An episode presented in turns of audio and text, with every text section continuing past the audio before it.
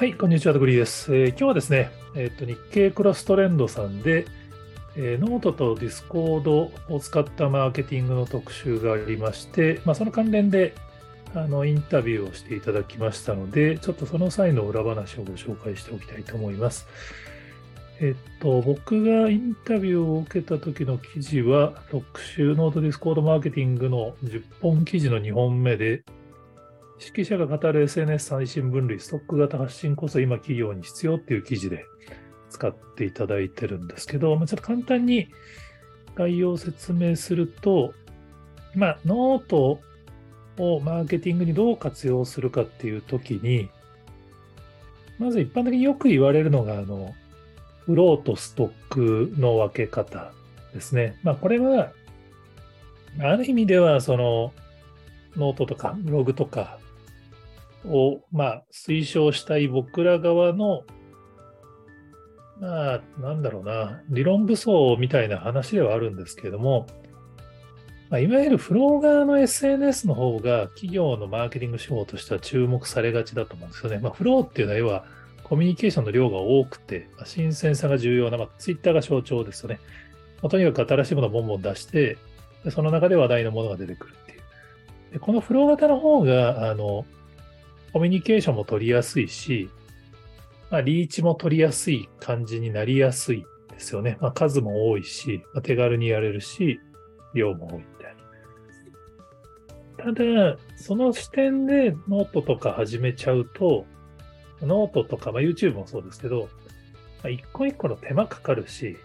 案外頑張っても見られないみたいなことになりがちなんですよね。でも、実はそのノートとか YouTube とかってストック型なので、まあ、早めに始めていろいろコンテンツを貯めておくと、検索経由のアクセスがあったり、まあ、その記事を見つけた人が Twitter でシェアしてくれたりみたいな、まあ、貯めておくことの価値があるよね、みたいな。これはもう多分、SNS 界隈ではよくストック型、フロー型っていうのはよく言われる話だと思うんですけど、まあ、もう一つ個人的に僕がずっとこの20年くらい主張してきたやつを今回記事にしていただいてまして、まあ、それがそのプッシュとプルという考え方ですね。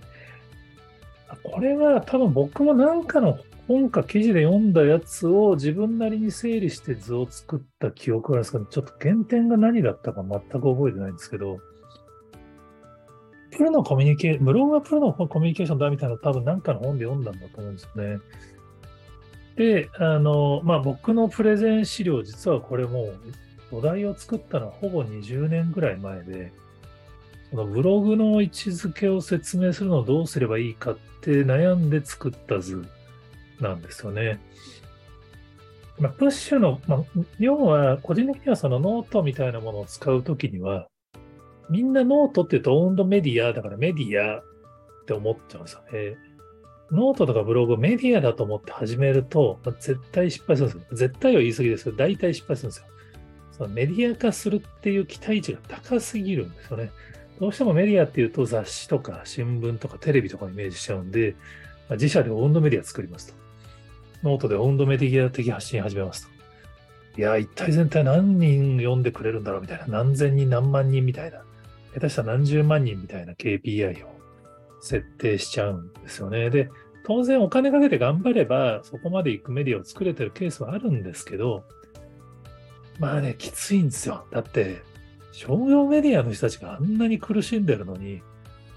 そんなこう、素人が企業の中で寄って集まって始めて、そんな簡単にページビュー稼げるわけはないんですよね。でも残念ながら、一昔前のオウンドメディアブームっていうのは、ま、企業がオウンドメディアを作ると、メディアに広告を出すよりも安くページビューを集められて、得なんだみたいな文脈で、まあ、いわゆるコンテンツマーケティング事業者がオウンドメディアを勧めまくってバブルになっちゃったっていうのがあるので、その感覚でメディアだと思ってノートを始めると、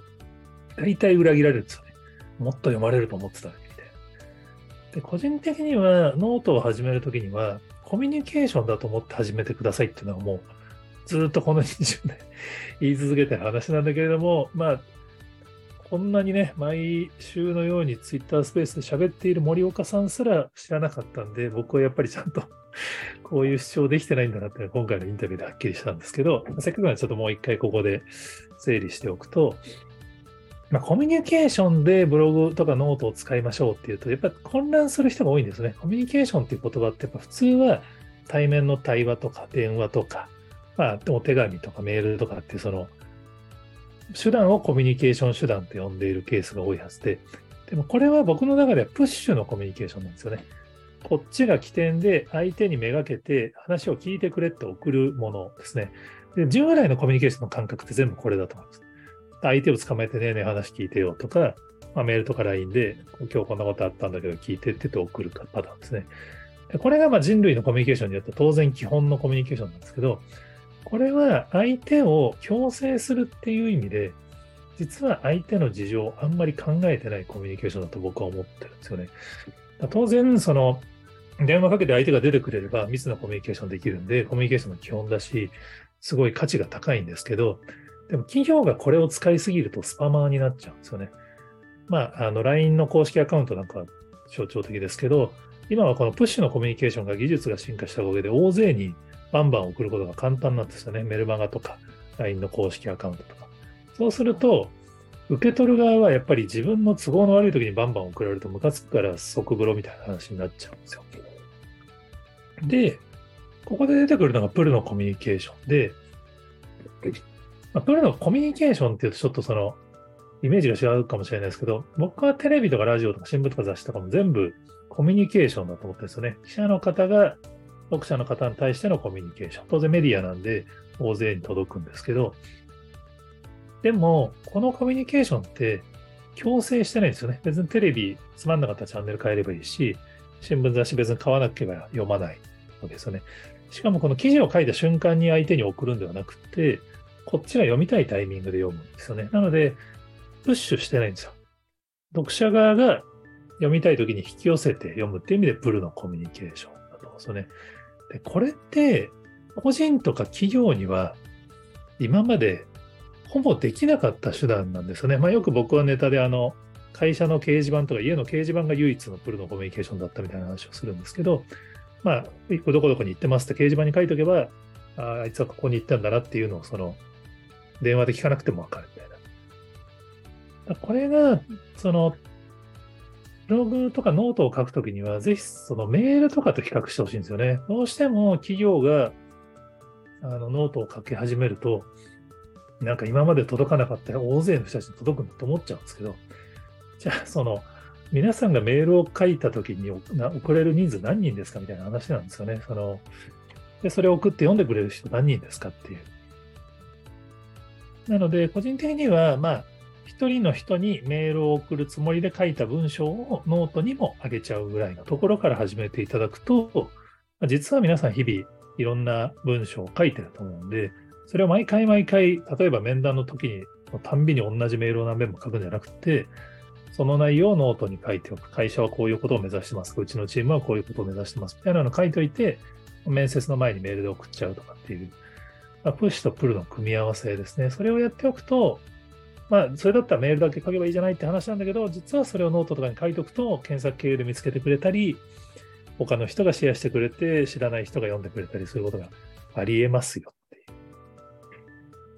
まあ、あの、20年間この話をし続けても浸透はしてないんで、別にここでもう一回話したから浸透するとは思わないんですけど、まあ、とにかくコミュニケーションだと思ってます。その、本当ノートを始めると多分最初は誰も読んでくれなくて辛い時期があると思うんですけど、